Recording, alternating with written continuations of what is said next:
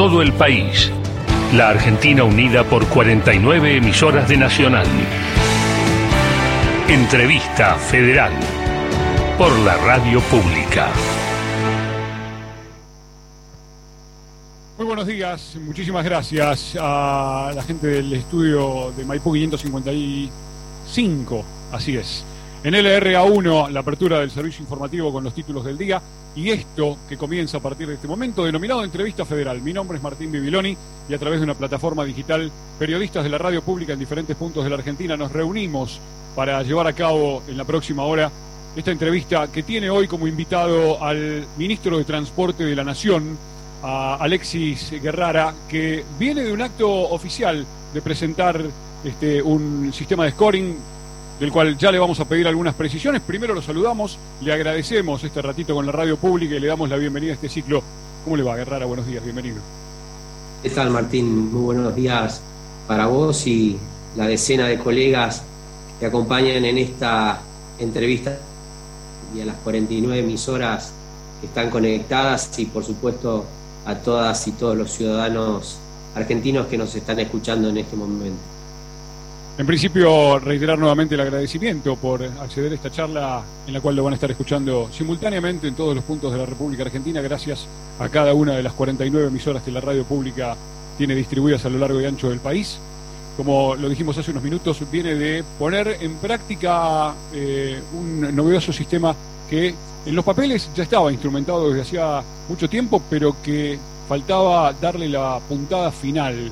¿De qué se trata el sistema de scoring del cual este, viene de, instrumentar hace algunos minutos.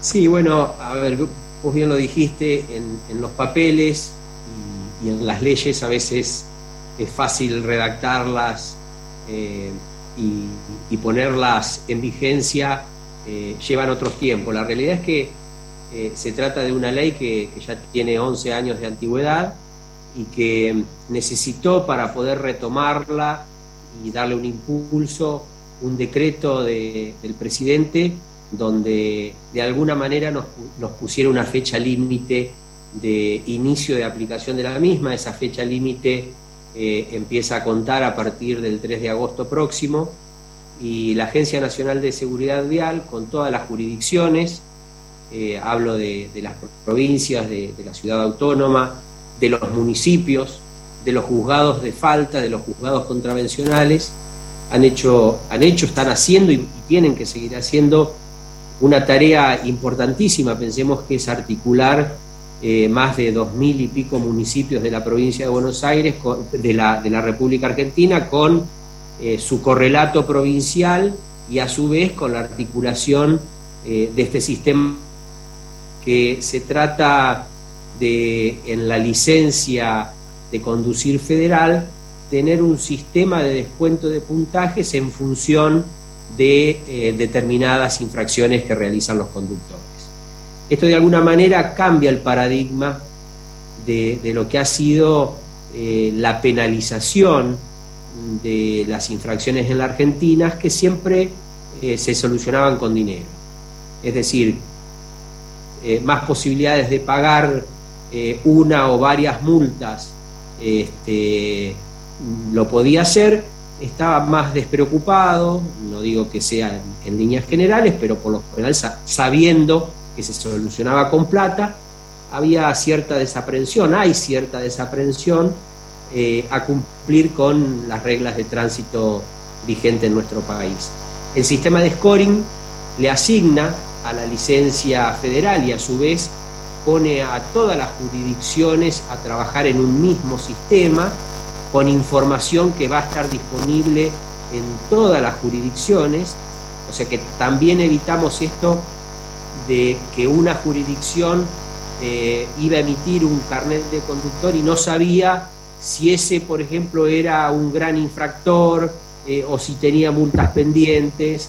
Bueno, este sistema asigna con, la emisión del carnet de conducir 20 eh, puntos que se van descontando una vez juzgada eh, la infracción de tránsito por el organismo competente, con un sistema muy fácil, muy simple, muy accesible que van a tener cada uno de los juzgados de faltas o contravencionales. A su vez el resto de los juzgados de faltas y contravencionales del país también lo van a ver en pantalla. A su vez hay un mecanismo en el que se puede recuperar parcialmente los puntos descontados a través de cursos este, vía online, pero que tienen que ser acreditados y van a estar monitoreados desde los equipos de la Agencia Nacional de Seguridad Vial.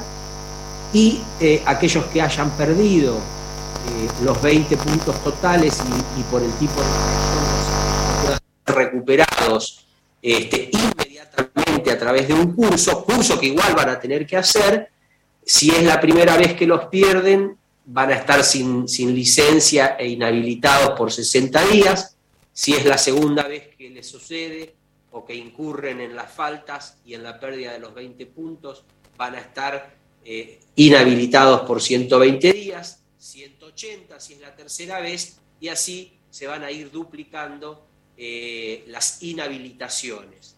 Eh, lo bueno de todo esto es que cuando esté funcionando a lo ancho y a lo largo del país, vamos a tener información de lo que sucede en cada una de las jurisdicciones con esos conductores que también muchas veces se evaden la justicia, no solamente la responsabilidad ciudadana de conducir respetando las, las reglas de tránsito, sino que también muchas veces evaden eh, el pago de, esas infracciones y esas multas cambiando de, domicilio y registrándose este, en jurisdicciones vecinas donde eh, al no contar hoy con un sistema de, de transversal, este, no podemos hacerle el seguimiento de la conducta de responsabilidad en el manejo de ese conductor.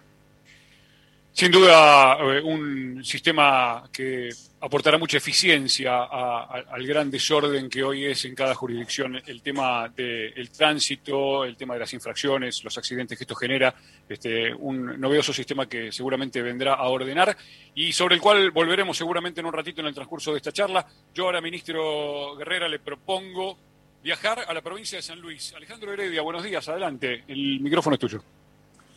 Hola Martín, hola ministro, ¿cómo le va? Buen día. Hace pocos días y después de casi 30 años, en un hecho histórico, regresó el tren a, San Luis, a Justo Arac, para poner en, a, nuestros compañeros y a los oyentes de todo el país, localidad que está distante a 140 kilómetros de la ciudad capital, muy cerquita de Villa Mercedes. Mañana viernes es el segundo viaje oficial de pasajeros desde Retiro hacia San Luis y el domingo la vuelta de Justo Arac a Retiro. ¿Qué balance hace, ministro, de, de esta de, reinicio del ferrocarril de pasajeros, del transporte de pasajeros del ferrocarril allí, en ese lugar, y si se está pensando en incrementar las frecuencias porque tenemos entendido que la demanda es más que importante. Buen día, Alejandro. Eh, bueno, la evaluación inicial es siempre positiva eh, cada vez que logramos reconectar localidades eh, que hace mucho tiempo o que hace un tiempo dejó de llegar el tren. Nosotros entendemos eh, al tren como, como el medio de transporte por excelencia, no solamente de pasajeros como, como en este caso, sino también del transporte de cargas. Y, la verdad que la jornada vivida en Justo Darac eh, ha sido muy emotiva, no solamente para los vecinos, sino también para nosotros como Ministerio de Transporte, para toda la gente que trabaja desde trenes argentinos, eh, porque a su vez tiene toda una historia.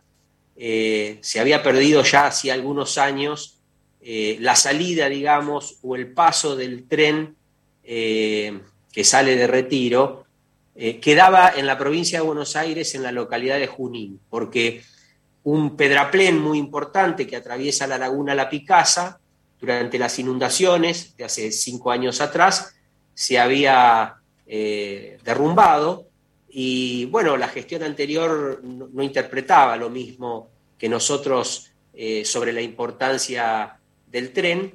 esta, esta, gestión desde el inicio y con una convicción muy fuerte de nuestro presidente Alberto Fernández y también con el acompañamiento en términos de conformar el presupuesto de Sergio Massa desde la Cámara de Diputados, se resolvió a través de, Belgrano Cargas y Logística, que es la empresa de trenes de cargas del Estado Nacional, reconstruir ese terraplén. Ese terraplén nos permitió ya no solamente llegar a Junín, provincia de Buenos Aires, sino pasar por varias localidades que restaban de la provincia de Buenos Aires y poder entrar a Santa Fe, poder entrar a llegar hasta Rufino. Eso fue en noviembre del año pasado. Y seguimos trabajando y después de Rufino, junto con Justo Darac, pudimos hacer la Bulalle Justo Darac con varias otras estaciones en el medio. ¿Qué quiere decir? De que desde noviembre del año pasado ahora, no solamente volvimos a reconectar este, provincia de Buenos Aires a Santa Fe, a Córdoba y también a San Luis.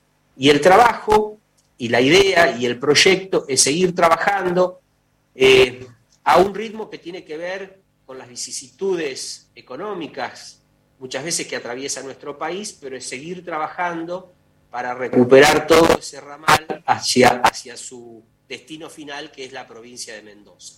Así que la evaluación es muy positiva. Este, la verdad es que eh, el, otro aspecto de tu pregunta era sobre las frecuencias.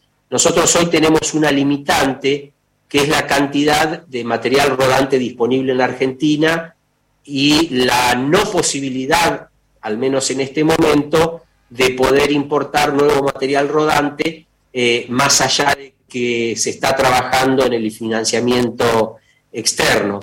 Eh, el material rodante, como ustedes saben, se fabrica fuera del país, con las limitantes que tenemos eh, de divisas en, en nuestro país, eso se, se, limita bastante, pero también quiero decir de que parte de las 45 localidades que hemos reconectado nuevamente a lo largo y a lo ancho del país, en distintos puntos, en distintos focos, se ha hecho con una tarea de recuperación de material rodante eh, que había sido abandonado no por obsoleto, sino porque la decisión del gobierno de Mauricio Macri era no volver a utilizar esos vagones, esas locomotoras eh, que conectaban a estas localidades del interior del país.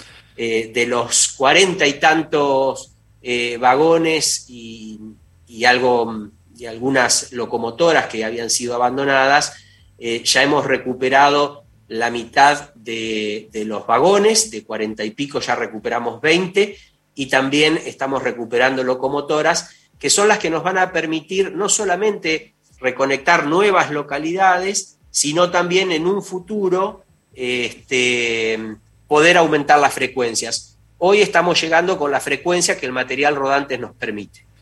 Ministro, buen, buen mediodía. Mi nombre es Diego Frisco de Nacional Rosario. Bueno, eh, usted recién hablaba del Belgrano Carga. Sé que estuvo hace unos meses atrás en la zona de la Ribera, Timbúes, donde está el polo agroexportador, no solo más importante del país, sino uno de los más importantes del mundo.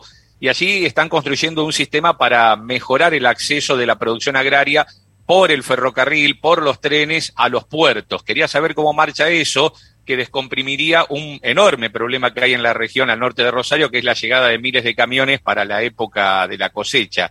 Y por último, eh, si me permite también eh, preguntarle si confirman ya la inauguración del tren de cercanía Rosario Cañada de Gómez para el viernes que viene. Esas dos preguntitas en una.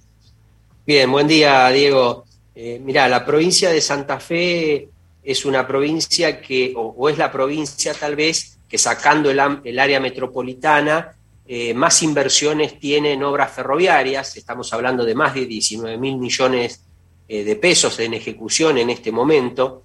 También eso se debe a que es la provincia que concentra la mayor cantidad de puertos de, de la Argentina.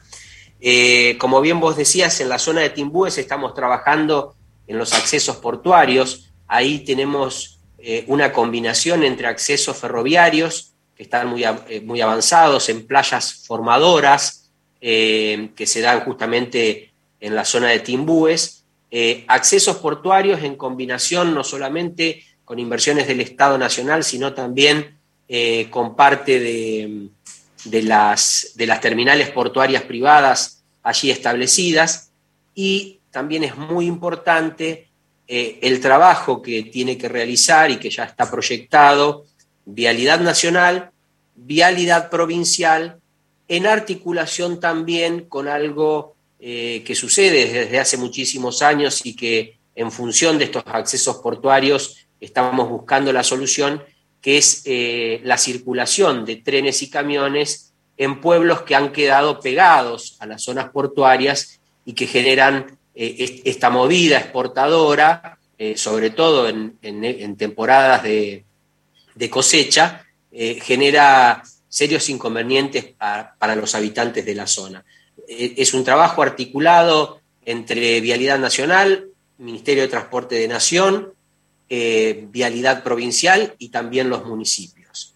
Y por último, eh, me habías consultado... Del tren de cercanía. Si, puedo confirmar eh, la inauguración de Rosario Cañada de Gómez para este viernes. está en agenda, está en la agenda presidencial y está en mi agenda. la inauguración se fue postergando justamente porque es una inauguración en la que quiere participar eh, nuestro presidente y ha tenido alteraciones la agenda presidencial que nos, nos ha exigido a nosotros tener que ir corriendo la fecha, pero quiero, quiero decirles eh, a los vecinos de la zona eh, de esas siete estaciones que, que, si mal no recuerdo, desde el año 70 y pico, 76, no ven el paso del tren que la dilación en la inauguración no se debe a que no estemos en condiciones técnicas de llevarla adelante, sino que estamos esperando eh, la presencia de, nuestro presidente en la zona, porque la realidad es que eh, esto no se hace este, solo con, con, voluntarismo, esto se hace cuando hay una fuerte decisión política, una fuerte eh, convicción de que el tren nos une, de que el tren achica las distancias, de que el tren es el medio de transporte fundamentalmente para las, clases trabajadoras, asalariadas, para los que menos tienen, de volver a conectarse. Eh, sabemos la importancia que tienen esos sesenta y pico kilómetros desde Cañada de Gómez a, Rosario Norte, eh, porque ahí empalma varias localidades eh, que son muy importantes y que ya forman parte del Gran Rosario. Así que mm, estamos en condiciones de inaugurarlo, lo estamos dilatando, eh, respetando o, viendo la posibilidad que nos acompañe el presidente, pero si no es este viernes, el próximo viernes 5, seguramente serán los siguientes días. Gracias. Muy buenas tardes, eh, ministro. Buenas tardes a todos los compañeros. Mi nombre es Daniel Reynoso, el RA 22 en la provincia de Jujuy. Y mi consulta va orientada fundamentalmente a lo que es el fondo compensador al transporte público, que sabemos que ha habido importantes anuncios en lo que ha sido el primer semestre, pero que a la vez da la impresión de que eh, requiere una revisión. Y lo digo porque hoy en la provincia de Jujuy hay paro de transporte por parte de UTA. ¿Se tiene pensado revisar esto y por ahí la brecha que existe entre lo que es AMBA y el interior del país? Buen día, Daniel. Primero quiero, eh, quiero hacer algunas consideraciones y después vamos a llegar a la parte final de, tu pregunta. Primero quiero recordar que en el pacto fiscal que se firmó con Macri presidente y que adhirieron todos los gobiernos provinciales, creo menos San Luis, los gobernadores se comprometieron a financiar el 100% del transporte público que por otra, por otra parte, de acuerdo a, nuestra constitución, es responsabilidad de las jurisdicciones provinciales.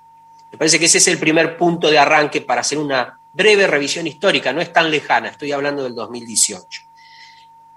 Y a consecuencia de ese pacto, desaparecía el sistema de financiamiento nacional del sistema público de transporte automotor de pasajeros en el interior del país. En el año 2019, el último desembolso de la nación hacia las provincias fue de 6 mil eh, millones, fue de 6 mil millones.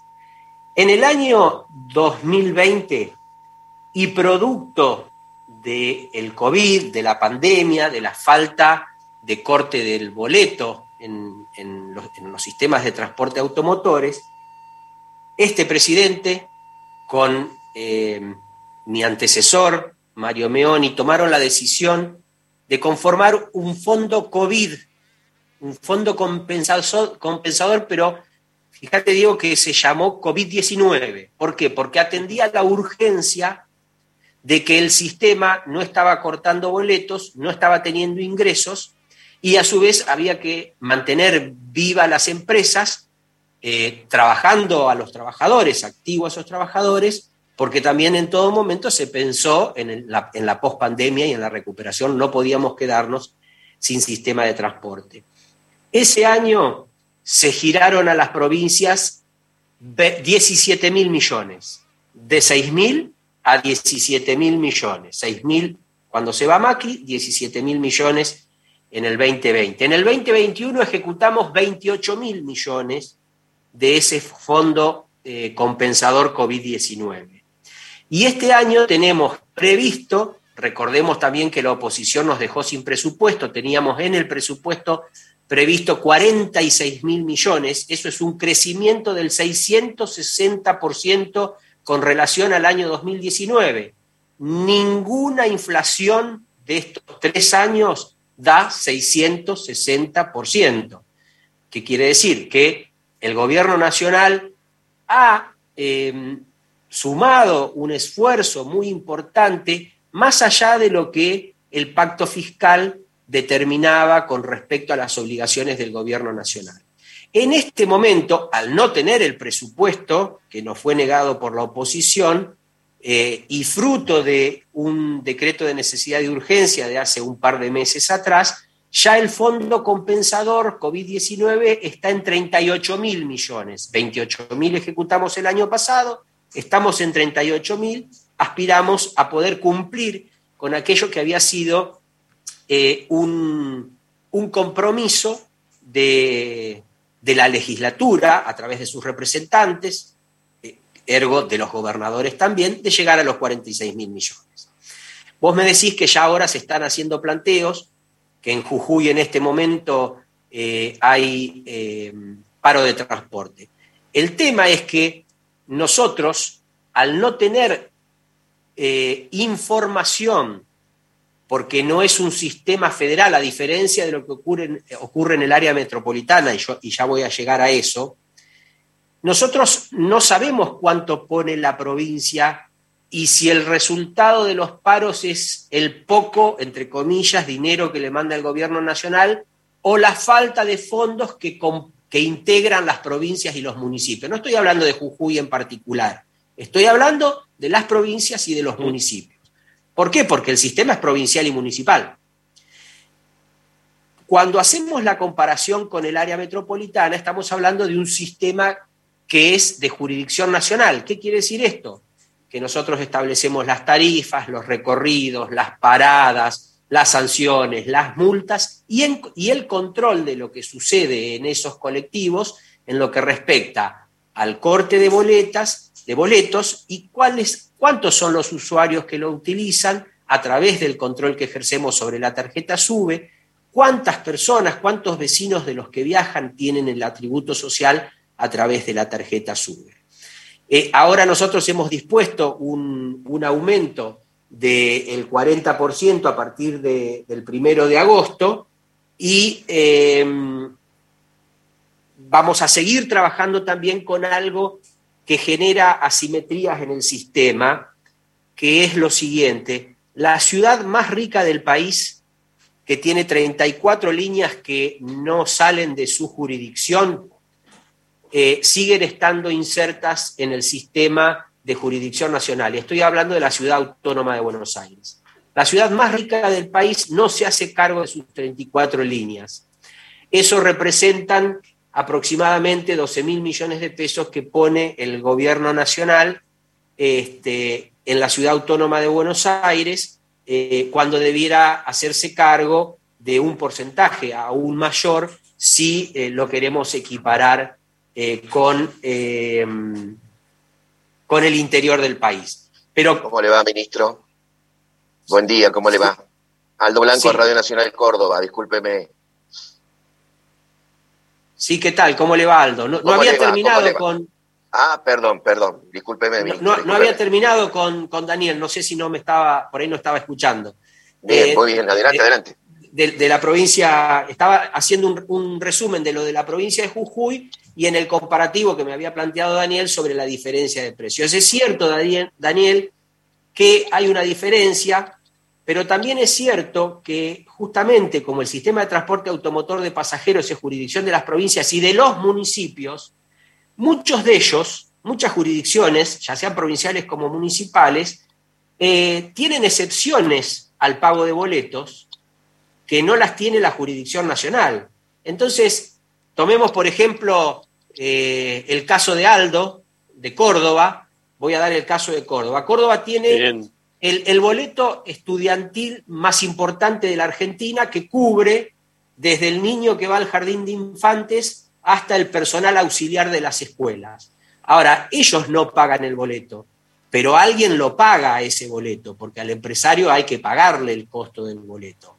Entonces, también a lo largo de la historia, los gobiernos provinciales y municipales, como una herramienta política que la tiro no, podemos estar de acuerdo o no, decisiones sobre la excepcionalidad del boleto, que también hace que la porción, la parte de la población que tiene el sistema, pague un boleto más caro para poder sostener ese otro sector que está exceptuado del pago del boleto. Y sobre eso nosotros no tenemos injerencia. Y lo último, para cerrar eh, con Jujuy, eh, eh, Daniel, te, doy los datos puntuales de Jujuy. En el año 2019 le transferimos, se, le transfirió, no éramos gobierno nosotros, 226 millones.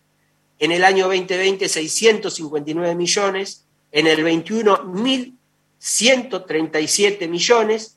Y si llegamos a los 46 mil millones este año totales, vamos a estar transfiriendo 2.325 millones a la provincia de Jujuy que representan el 929% de aumento del 2019 al 2022. Entonces me parece, que es necesario que pongamos en contexto la discusión sobre esto que es fácil pegarle al gobierno lo que pasa en las provincias, pero hay datos que son duros de la realidad, donde el gobierno nacional eh, ha, eh, en líneas generales y a nivel país, ha incrementado o va a incrementar este año con respecto al 2019 en un 600%, 660% las transferencias a las provincias. En el caso de Jujuy, eso representaría un, 929% de aumento de las transferencias. Muchas gracias. Gracias, ministro. Disculpame, Aldo, te hago una pequeña intervención. Este, ministro, entendemos que es un tema que seguramente sin ninguna duda había que aclarar, es un tema que genera una enorme desigualdad entre la ciudad de Buenos Aires y el resto, resto del país, llámese provincias o, grandes urbes. Este, le recordamos a nuestros oyentes que estamos en la entrevista federal, que estamos conversando con el ministro de Transporte de la Nación, Alexis Guerrera. Eh, ministro, vamos hasta la una. Eh, nos quedan todavía muchas preguntas. Le vamos a pedir en el transcurso de las próximas, en la medida de lo posible, este, ser un poquito más breves. Así podemos entrar todos este, todos tienen preguntas para hacer y, ninguno se quiere quedar afuera y a las 13 este, obligatoriamente tendremos que ceder el espacio al resto de la programación de Radio Nacional. Aldo Mar Blanco en Córdoba. Adelante vos, Aldito, te escuchamos. Perdón, antes que arranque Aldo, eh, muchas gracias, Martín. Supongo que lo de la brevedad tiene que ver con mis explicaciones. Lo que pasa es que hay explicaciones que no son breves. Por eso lo aclaré antes. había cosas que había... es un debate federal. En las próximas voy a tratar de ser más eh, exacto, había cosas que había que aclarar necesariamente, por eso, ministro, lo dije antes, las desigualdades siempre deben ser puestas sobre la mesa sin ninguna duda y esta era una, es una y muy importante. Vamos a Córdoba, Aldo, adelante. Eh, gracias. Una vez más, eh, señor ministro, le pido disculpas por la interrupción. Aldo Blanco, Radio Nacional Córdoba. Los cordobeses nos sumamos a la algarabía que tuvieron los pobladores del sur de la provincia de Córdoba cuando las formaciones pasaron por La Bulaya y otras localidades. Este ramal que se suma al que ya vigente hace un tiempo tiene desde Córdoba capital a la ciudad autónoma de Buenos Aires con, eh, con, trayectos semanales que tienen que ver con los pasajeros también. Pero desde hace eh, varias décadas o varias eh, administraciones de la Municipalidad de la capital de Córdoba se proyecta y se intenta implementar el ferro urbano en la capital, que para destrabar un poco el colisionado transporte público de pasajeros, el urbano que tiene la capital de Córdoba. ¿Hay algún estudio, algún proyecto, alguna comunicación política con las autoridades locales para lograr eh, esa, esa mejora en el transporte ferroviario de la capital? Eh, sí, buen, día Aldo. Eh, entiendo Que, se está trabajando permanentemente. Eh, de hecho, también hemos trabajado, como bien vos sabrás, en lo que es la reactivación del tren metropolitano de Córdoba, que después de 44 años volvió el tren este, que une la ciudad de Córdoba con la calera y extendimos el tren de las sierras de Cosquina a Valle Hermoso.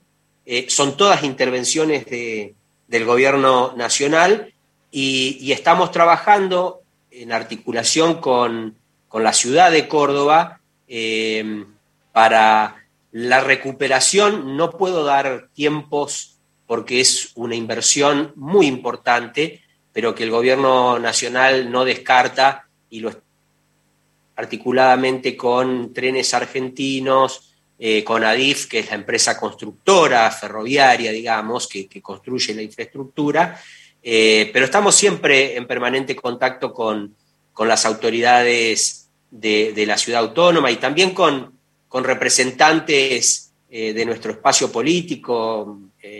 Carlos Caserio, por ejemplo, es alguien que permanentemente está insistiendo con la necesidad de recuperar, debido a la complejidad por la cual hoy atraviesa el sistema de transporte automotor y lo que le daría eh, el ferro urbano eh, a la ciudad de Córdoba y eh, al Gran Córdoba, ¿no es cierto? Estamos trabajando en eso. No puedo dar precisiones porque también, a ver, estas inversiones requieren ya no de fondos nacionales, del Tesoro Nacional, sino que también requieren de búsqueda de de inversiones internacionales o de créditos internacionales. Eh, y, tenemos abierto todo el abanico de posibilidades de financiamiento, estamos explorando todas ellas para seguir trabajando en el ferro urbano de Córdoba.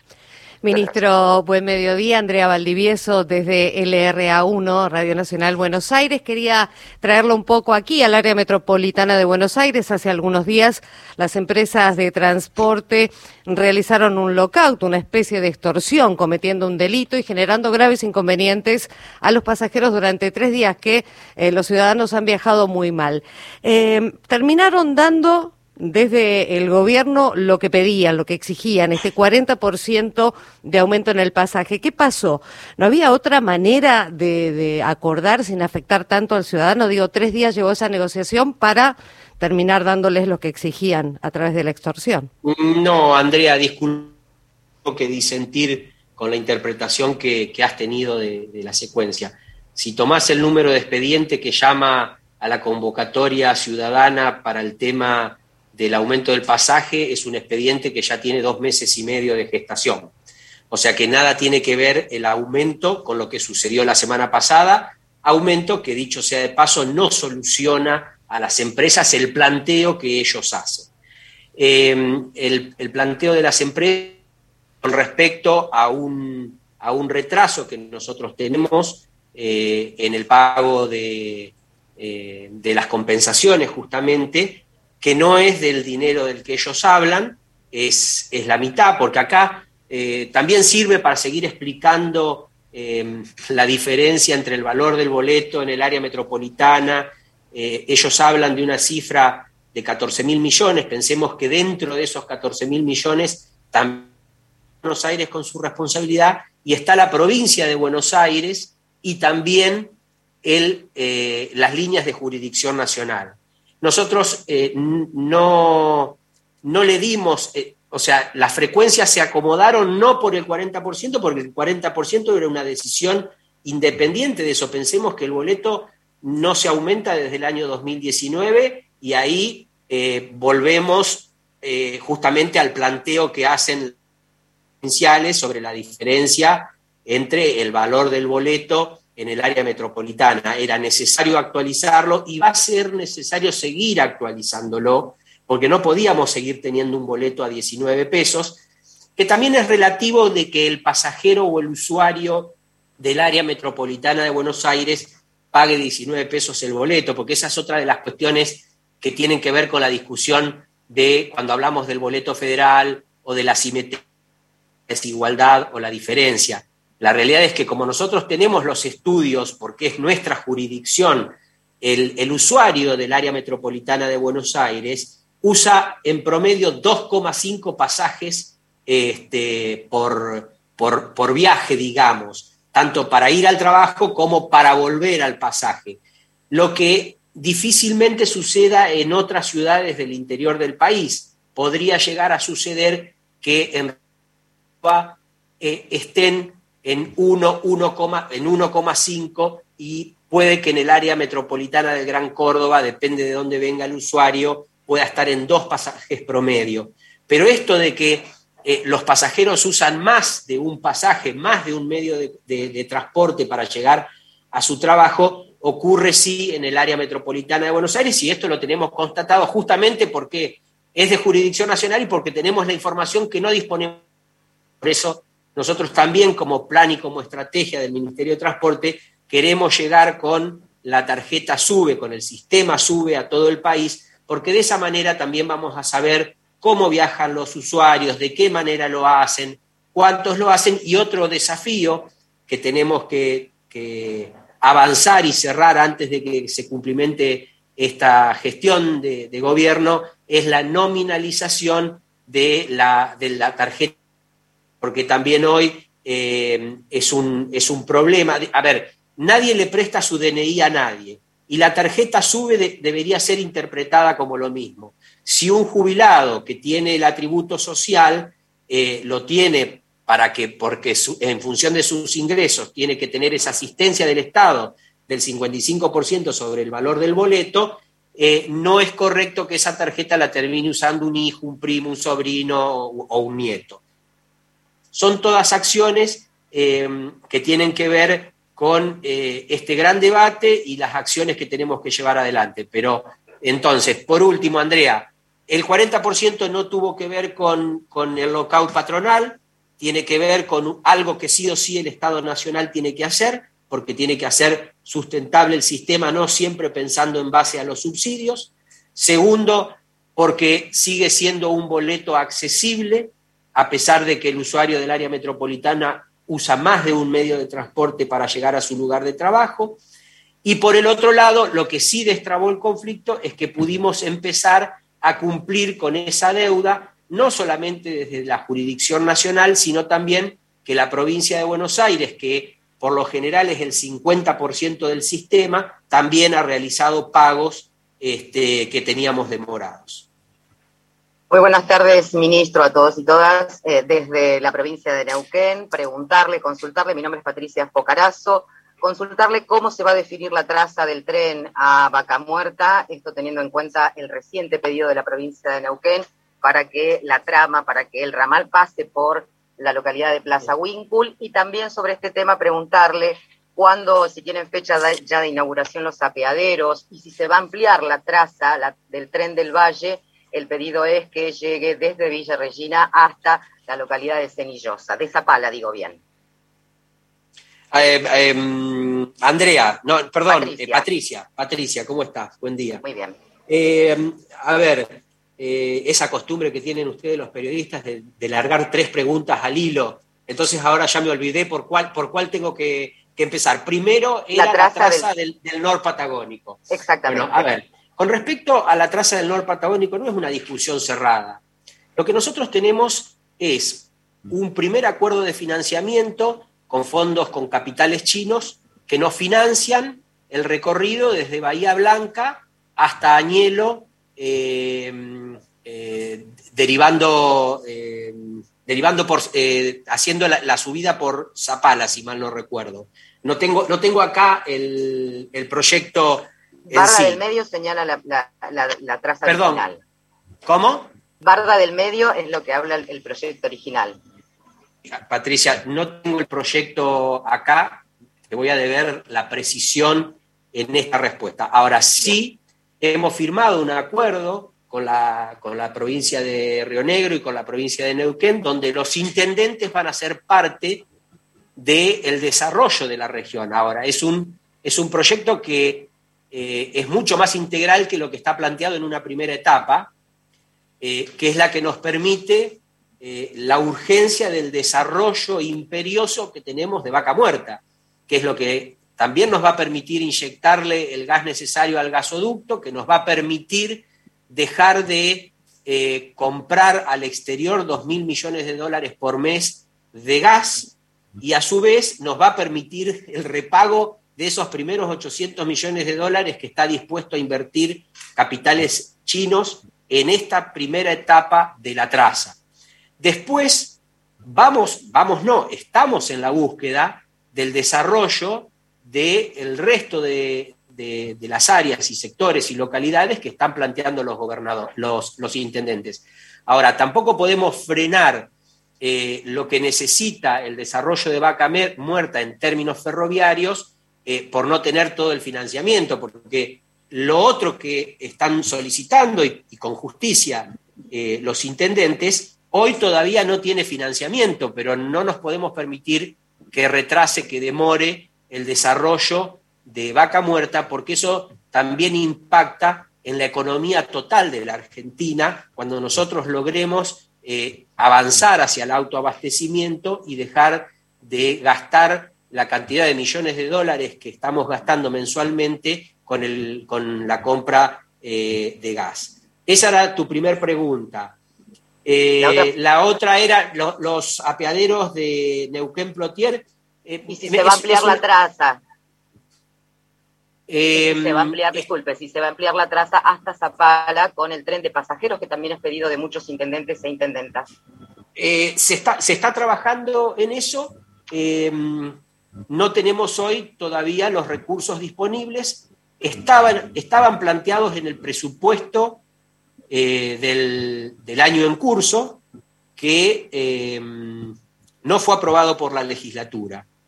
Em, bueno, y acá también viene una, una reflexión.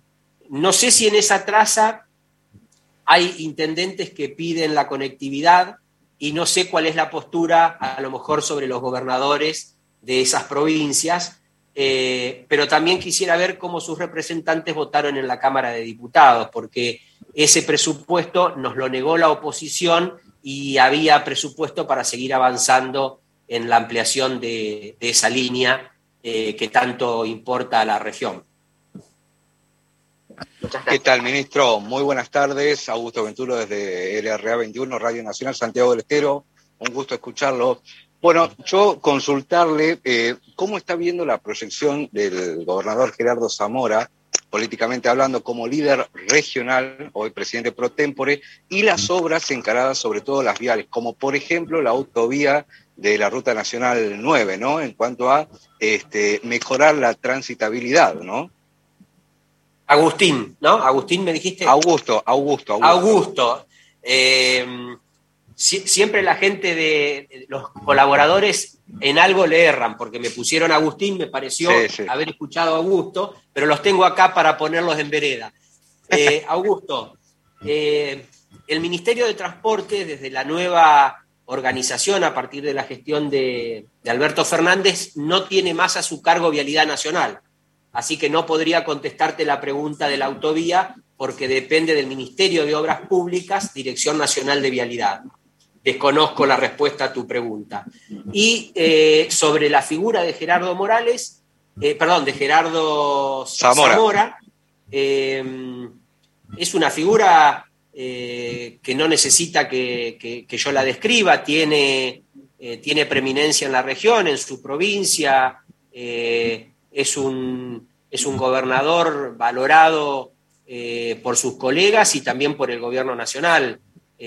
Así que eh, el lugar que hoy tiene como presidente pro, tempore, con el cual hemos compartido varias actividades, es un lugar que le, que le han dado sus, sus, pares, así que no soy yo quien para decir o hacer valorización en ese sentido. Gracias, ministro. Ministro, Buen día, Adrián Moreno desde Radio Nacional Viedma. Quería preguntarle si eh, ¿qué, considera en cuestión de tiempo para que tengamos en la República Argentina. Adrián, estoy escuchando, estoy escuchando muy bajo. A ver si, si podemos mejorar el volumen de Adrián. ¿Escucha, ministro, mejor? Bueno, voy a hacer un esfuerzo, a ver. Ahí está, vamos, Adrián, a ver un poquito más cerca el micrófono y vamos. quería preguntarle si considera o qué tiempo considera que eh, podemos tener en el que podamos tener en la República Argentina una norma de alcohol cero para los controles vehiculares y si coincide con los datos que se han dado últimamente de parte de algunas organizaciones que trabajan con familiares de víctimas con respecto a que se han incrementado los incidentes de tránsito después de la pandemia. Eh, primero, eh, la ley de alcohol cero entendemos que es eh, urgente, necesaria, imperiosa, que salva vidas, este, más allá de, los lobbies de algunos sectores. Estamos trabajando con la Agencia Nacional de Seguridad Vial, con, familiares de víctimas de, siniestros viales, para que eso se trabaje con la Comisión eh, de transporte de la Cámara de Diputados. Estamos haciendo eh, toda la fuerza política necesaria para que esa ley, eh, ese proyecto termine siendo una ley en la Argentina. Alcohol cero es una de las tantas patas que necesitamos para seguir mejorando la seguridad vial en la Argentina. Y la otra pregunta... la otra pregunta... Ah, no, no, no, no. La verdad que eh, eso creo que son algunos datos de alguna organización eh, no gubernamental, no son coincidentes con los datos que, hemos obtenido de los organismos estatales. O sea que estaría menos, menos casos. Eh, a nosotros nos da que con respecto a, a los números que teníamos pre-pandemia, hemos bajado de 15 a, 10 eh, muertes por día.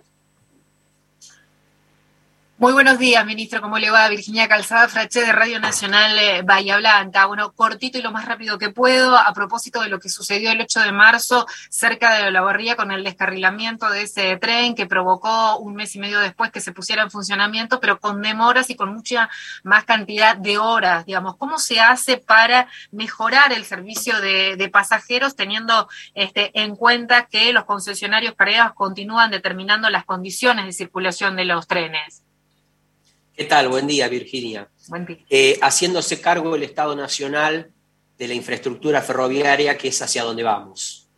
La resolución eh, que hemos emitido eh, este año, la 211, perdón, del 2021, justamente a lo que apunta es que toda la infraestructura ferroviaria pase a manos del Estado y que ya no sean concesiones las que otorgamos, sino la posibilidad de ser operadores de servicio. ¿Qué quiere decir con, eh, esto? Eh, y puntualmente con ese ramal. Es verdad que hoy las condiciones del servicio las impone de alguna manera, porque así se lo concede la concesión, es parte de los atributos.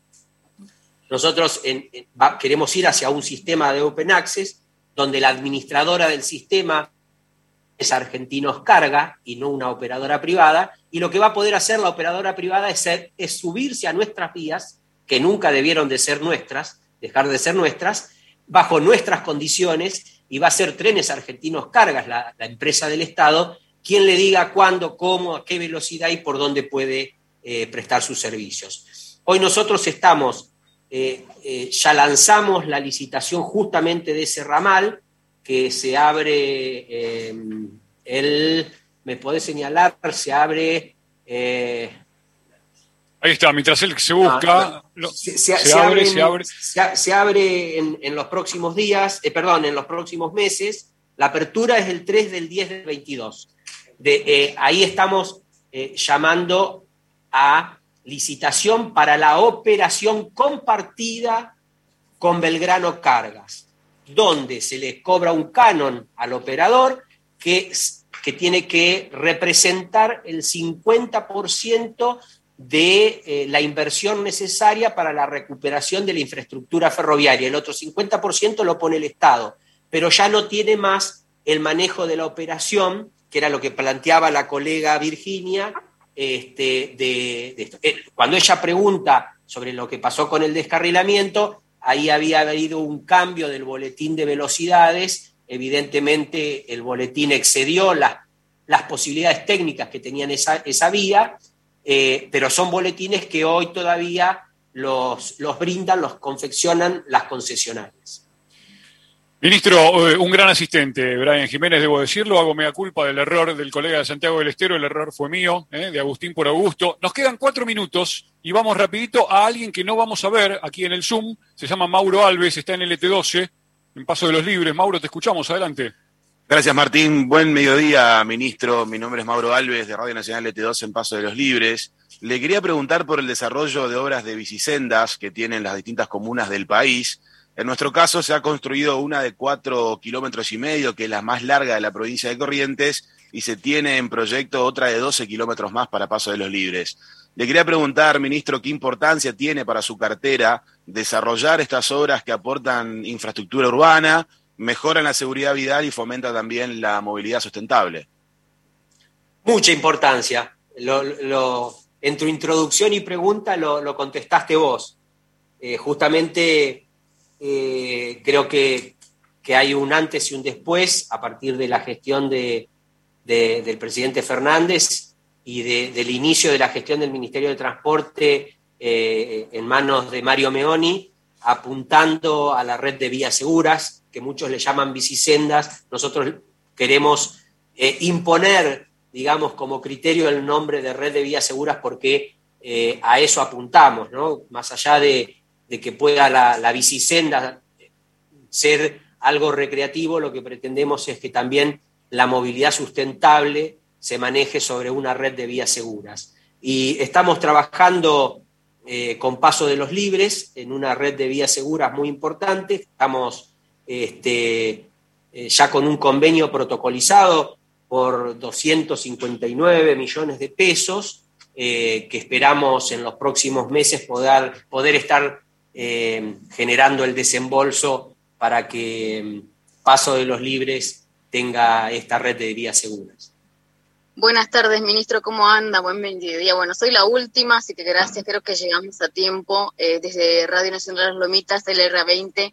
Algo puntual para nuestra provincia de Formosa y para el NEA y para el norte argentino. Vamos quiero que me comente un poquito cómo queda. Sí, sabemos que el Estado formoseño hace muchos años que busca la reactivación del ramal C25 del ferrocarril Belgrano Cargas. Es un plan que va a igualdad, justamente va a dar igualdad, va a dar equidad a todo el norte. ¿Hay algún proyecto con esta reactivación o va a quedar allí? Sabemos también. Mónica, Mónica, eh, el sistema ferroviario de cargas tiene en ejecución más de 4.200 obras en este momento y eh, más de 800 proyectos en carpeta. No te puedo contestar con precisión porque me deberían haber pedido, imagínate que estamos hablando de 45 mil kilómetros de vías que todos necesitan algún grado o algún nivel de intervención. A su vez, esos 45 mil kilómetros de vías están divididos en cientos de ramales. No te puedo contestar puntualmente. Para vos, obviamente es, simbólico, es emblemático, está en tu provincia, eh, pero yo no sé puntualmente, lo que sí podemos hacer es averiguarte y, te vamos a acercar la información para que tus oyentes no se queden sin la respuesta. Lo que sí sé es que el gobernador, eh, Gildo Infran, en cada oportunidad eh, que tiene plantea las inversiones para el sistema ferroviario de Formosa, la conectividad con sus puertos. También se lo ha hecho, lo he escuchado plantearle eh, al ministro Catopodis eh, la conectividad eh, vial a través de rutas y, autovías, pero puntualmente cuando me decís el ramal sé tanto, no te puedo dar esa respuesta con tanta precisión. Bien, ministro, le agradezco mucho. También se habla de la construcción de dos nuevas terminales que también... Estamos trabajando, estamos trabajando en eso. Estamos trabajando en eso. No digamos todavía en cuáles. Estamos trabajando en eso con el gobernador. Así que muchas gracias, ha sido un placer, ministro. Pero, Mónica, eh, insisto con esto, me parece importante. Estamos trabajando en Formosa con eso, eh, en Neuquén con, con lo que preguntaba eh, la colega también o el colega periodista sobre la ampliación del sistema ferroviario. Pero insisto, un dato clave y que habla sobre la responsabilidad política de quienes abrazamos la función pública. estamos ejecutando un año sin presupuesto, con un presupuesto prorrogado o reconducido del año pasado, con una ampliación pequeña a través de un DNU y también afrontando la reestructuración de una deuda histórica que asumió eh, el gobierno de Mauricio Macri. Me parece que son cosas que hay que decirlas porque eh, estamos haciendo una gran tarea en el sistema ferroviario nacional. Este, no, nos quedó hablar, por ejemplo, de aerolíneas de la, de la importancia que tiene Aerolíneas Argentina para el sistema eh, turístico y productivo de, la Argentina, como tantos otros temas, pero eh, también hay que contextualizar que eh, todo lo que hoy logramos hablar en, una hora lo estamos haciendo con una oposición que nos ha dado la espalda cuando nos negó el presupuesto nacional. Totalmente, justamente iba a ese tema. Ministro, le agradezco desde acá. Muchas gracias. A ustedes. Herrera, muchísimas gracias. Una tarea titánica la del Ministerio de Transporte, la de reconstruir no solamente el sistema ferroviario, sino atender a todas aquellas cuestiones que tienen que ver con el sistema vial, el sistema fluvial, el sistema aéreo, del cual usted mencionaba hace algunos segundos, este, la necesidad del Estado de cumplir aquellos, eh, con aquellos ciudadanos con los que las empresas privadas este, no les interesa hacer negocio, este, o no hace negocio, entonces por eso no les interesa y lo dejan de lado. El caso de Aerolíneas Argentinas en la interconexión. Exacto. El top nos indica la hora 13. Lamentamos haber llegado hasta aquí con un montón de cuestiones por resolver, pero sin duda habrá nuevas oportunidades de charlar con el ministro Alexis Guerrera, el jefe del Ministerio de Transporte de la Nación. Gracias por este espacio en la radio pública. Gracias a vos, Martín, y a través tuyo a todos tus colegas.